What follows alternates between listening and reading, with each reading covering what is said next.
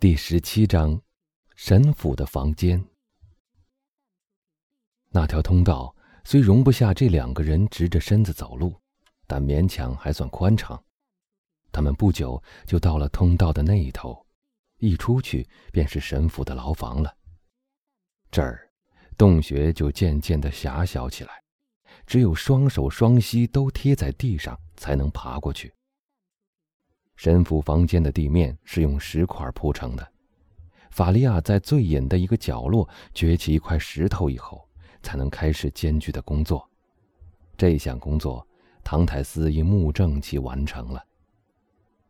唐泰斯一进到他朋友的房间里，就用一种急切和搜索的目光环顾四周，想寻找意料中的奇迹。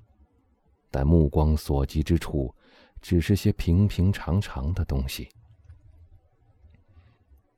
很好，神父说：“现在是刚过十二点一刻，我们还有几个钟头可以利用。”唐太斯本能的转身去看，究竟哪儿有钟表，以致神父能这样准确的报出时间。你看到从我的窗口进来的这缕阳光了吧？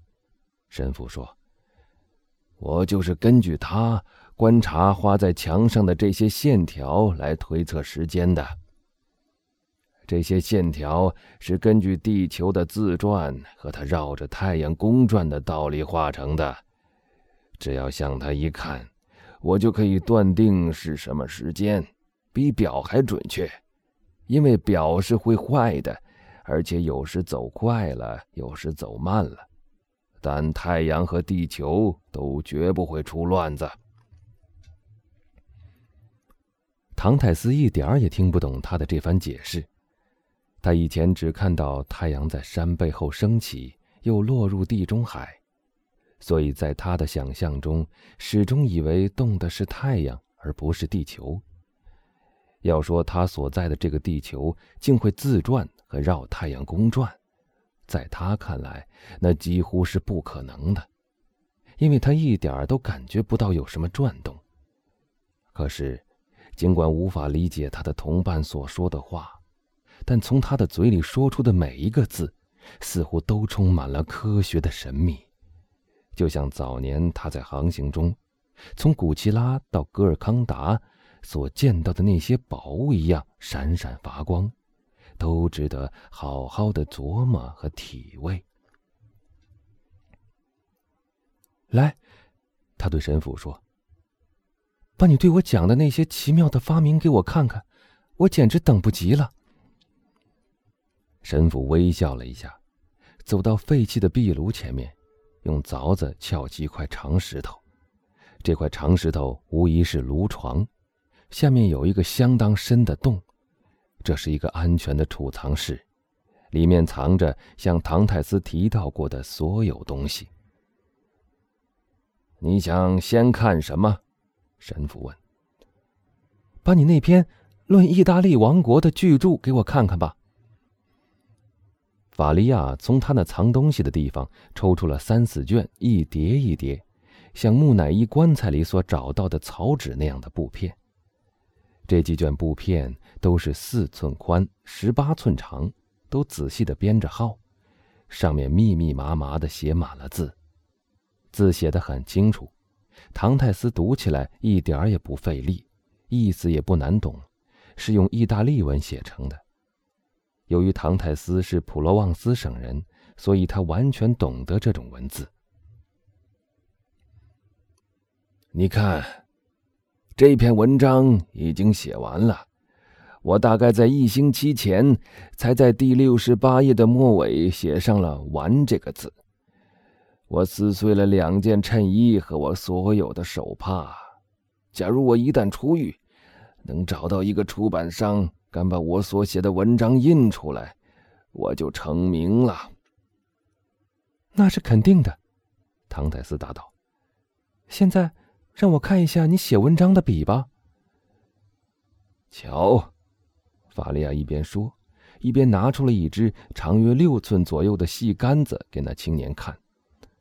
那细杆的样子极像一画笔的笔杆，末端用线绑着一片神父对唐泰斯说过的那种软骨。他的头很尖，也像普通的笔那样，笔尖上分了两半。唐泰斯仔细的看了一番，然后又四下里瞧了瞧，想寻找那件把它削得这样整齐的工具。对了，法利亚说：“你是在奇怪我从哪儿弄来的削笔刀，是不是？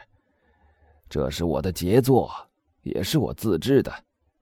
这把刀。”是用旧的铁蜡烛台做的，那削笔刀锋利的像一把剃刀，它有两种用处，可以当匕首用，也可以当小刀用。唐太斯仔细的观看着神父拿出来的每一样东西，以全神贯注的神态。犹如他在欣赏船长从南半球海域带回来、陈列在马赛商店里的南海野人所用的那些稀奇古怪的工具一样。墨水嘛，法利亚说：“我已经告诉过你是怎么做的了。我是在需要的时候现做现用的。”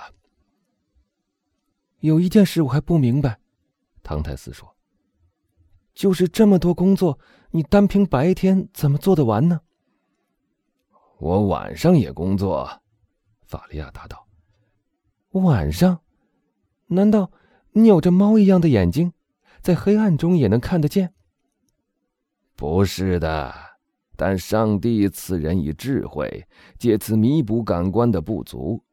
我给自己弄到了光。是吗？请告诉我是怎么回事。在他们所给我送来的肉中，我把肥肉割下来，把它熬一熬，就炼成了一种最上等的油。你看我这盏灯。说着。神父拿出一只容器，样子极像公共场所照明所用的油灯。但你怎么引火呢？喏，这有两片火石，还有一团烧焦的棉布。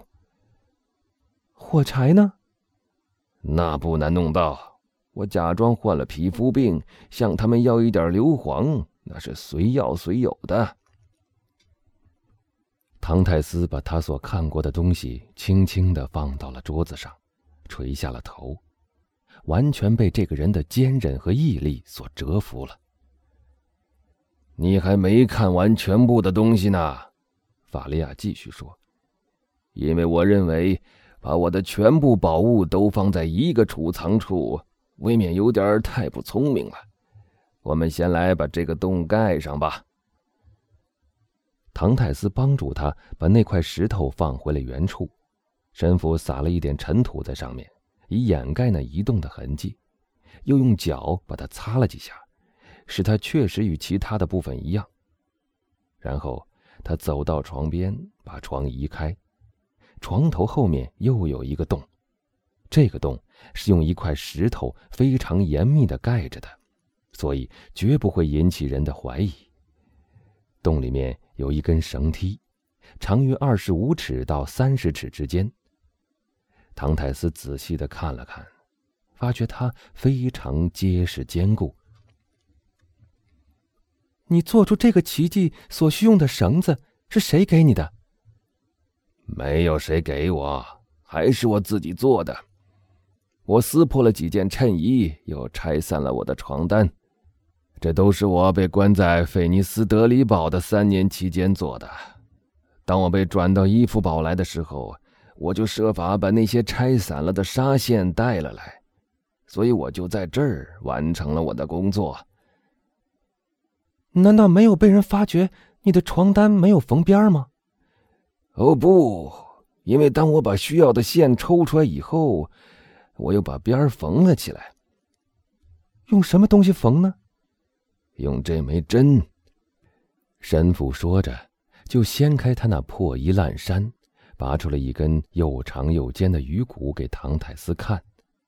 鱼骨上有一个小小的针眼儿，以备穿线之用。那上面还留有一小段线在那儿。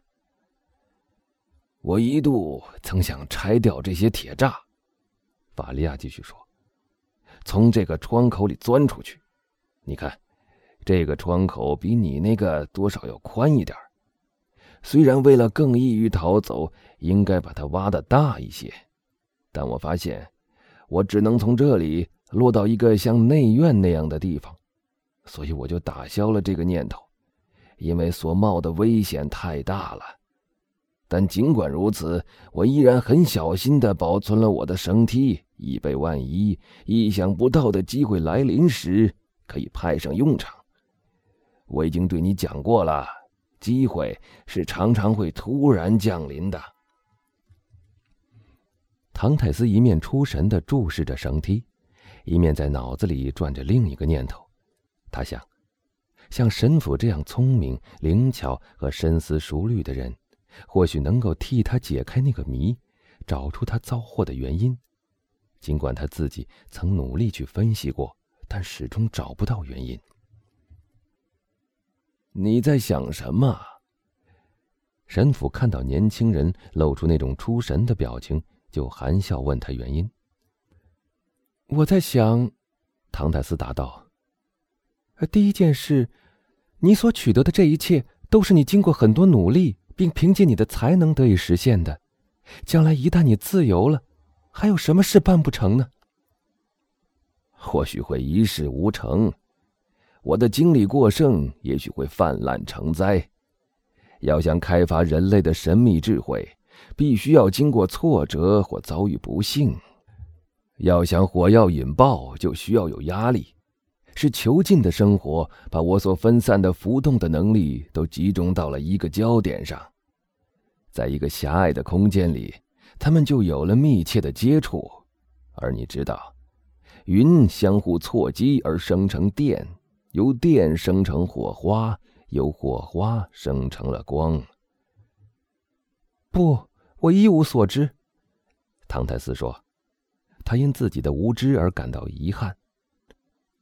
你所说的话，在我听来视如天书。你如此博学，一定很快乐吧？神父微笑了一下，说道：“你刚才说第一件事，那么……”想必还有第二件事吧。是的。那么，让我再来听听另一件吧。是这么回事，你已经把你的身世都讲给我听了，但你还不知道我的吧？我的年轻朋友，你的生命太短了，会经历什么重要的大事呢？但他却遇到了一场极大的灾难。唐泰斯说。我根本不该遇上这场灾难，我很想找出究竟是谁给我造成的痛苦，以使我不再去咒骂上帝。那么，你肯定那对你的指控是冤枉了你吗？绝对的无中生有，我可以向世界上我最亲爱的两个人来发誓，即我的父亲和梅塞泰斯。请谈吧，神父说。他堵上了他藏东西的洞口。又把床推回了原处。让我来听听你的故事。于是，唐泰斯开始讲他自己的身世了。实际上，只包含了一次到印度和几次到勒旺的航行。接着，就讲到了他最后这次航行，讲到了莱克勒船长是如何死的，如何从他那儿接过了一包东西，并交给了大元帅，又如何夜见了那位大人物。交了那包东西，并转交了一封致诺瓦蒂埃先生的信，然后又如何到达了马赛，见到了父亲。他还讲了自己是如何与梅塞泰斯相爱，如何举行他们的婚宴，如何被捕、受审和暂时押在法院的监牢里，最后又如何被关到伊夫堡来。在未遇到神父的那一阶段中，一切对唐泰斯来说都是一片空白。他什么都不知道，连他入狱有多长时间了也不清楚。他讲完以后，神父沉思了良久，